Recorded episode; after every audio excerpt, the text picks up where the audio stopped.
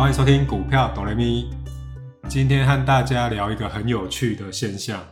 前天呢、我看到一则很有趣的报道，它标题写着“台积电大涨四十块”，总共有三万个小股东啊，在年前就把台积电卖掉了。也就是说啊，开盘这一根台积电的大涨啊，有不少的小股东啊，没有吃到这一根红 K 啊。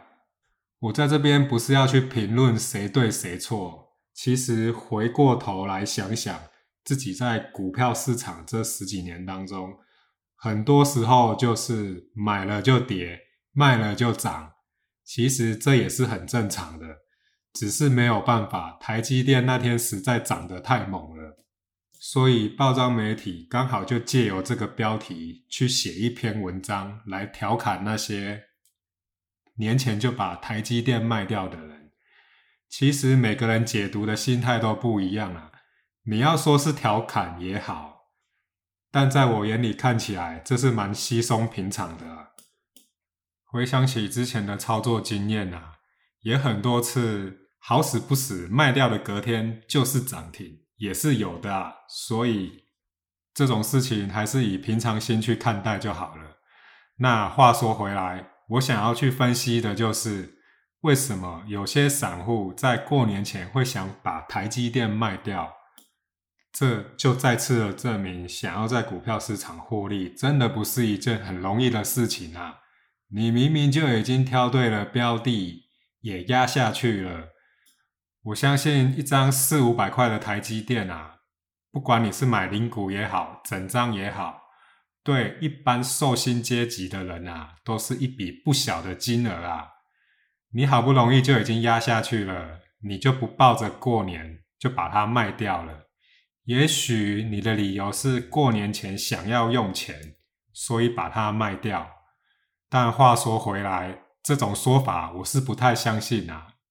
我觉得会说过年前把台积电卖掉的人，真的就是自己的心态有问题。说穿了，就是你对手中的持股完全没有把握，你才想把它卖掉的，不是吗？那更惨的就是那天大涨跳下去追的，第二天隔天就一根黑 K 打下来。当天台积电大涨，我心里就想说，今天绝对会有很多散户又跳下去把它追回来。果然没错，开红盘的第一天。台积电的收盘那一笔的单成交量是有一万多张啊！我之所以特别对这一篇文章很有感触，是因为很多散户投资朋友很常在股票市场犯了这个错误。其实这就是人性啊！有些东西好东西你就是抱不住，所以我才会说，想要在股票市场赢钱，有时候真的需要一点难度。你光挑标的就很难了，就算你挑好标的，金额下不下得够大，也要看你胆子，取决于你对于你的标的够不够有信念。如果信念很深，你压大了，但最后抱不住，还是被洗掉出场，还是没有用的。那借由这个标题，我来检讨我自己。我个人是在农历过年前是完全没有减码的，因为我老早就想好我的操作策略了。我大部分的资金就是要参加除权息，因为我的标的如果参加这一次的除权息，我的成本原本就够低了。如果再参加这一次除权息下来，我的成本又可以再低一点，让我立于不败之地啊！所以这也就是为什么有时候操作久了。你就会发现，好的标的是需要时间去发酵的，不是一两个月就可以看到成果的。你也要慢慢的等买盘进来，等发动攻击了，你的股票才会上去。有时候这种时间是需要累积的。所以农历开红盘的那一天，如果你在过年前就把股票卖掉的，那一天的五六百点是完全没有赚到的。不过也没关系，最惨最笨的就是第二天又跳下去追。我觉得有时候做这种动作真的是非常的三条线。虽然台积电是世界级的好公司，这一点我不可否认，但就取决于你的成本价格到底是多少。但如果你只是想打短线，其实那些都无伤大雅。但是通常一张四五十万块的台积电，我不相信你会是以短线的心态去操作它。所以由这篇文章给我们的警示就是，有时候你看好了一档标的，你就是要有耐心去抱着，等到它到达一定的获利水准，你要卖分批卖也都还来得及。就我个人来说，如果我害怕，爆股过年这段期间会发生什么国际事故的影响的话，我会减码一点点。我绝对不会把手中的股票完全出清，因为你要知道，有时候把手中的持股全部出清，其实也是另外一种风险。因为除非你真的不玩了，要不然你就有可能会去追高把它买回来。相对的，一来一回，又再加上手续费，说真的，你也没有那么厉害，可以很精准的抓到每一波的转折点。所以啊，还是那句话，有时候好的标的要给他一点时间，不要轻易的就随便的把它出脱。但我这边也不是建议说股票就一直放着都不卖。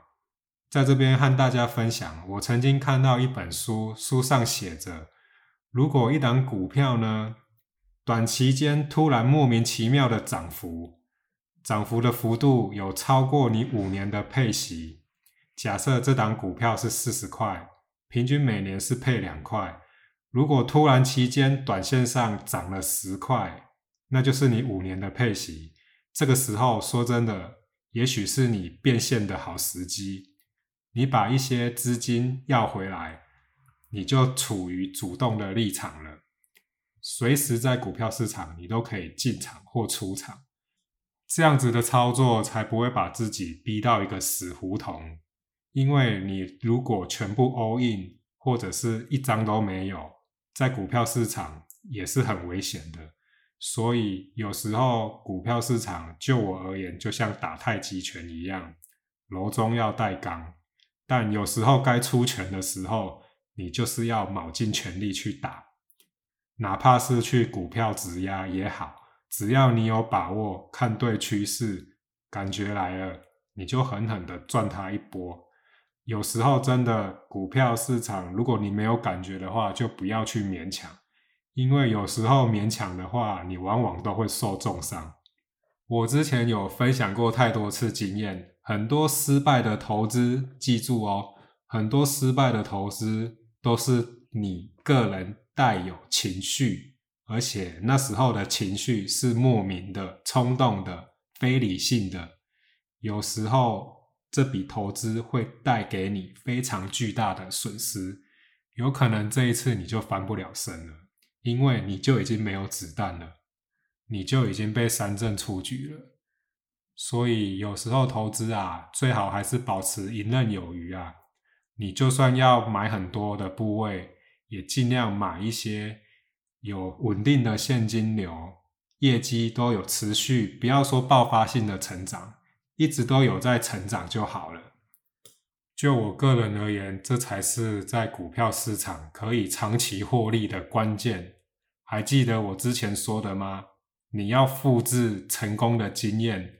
复制在每一档不同的标的，等到时间来了，也不一定只有股票可以买啊，对不对？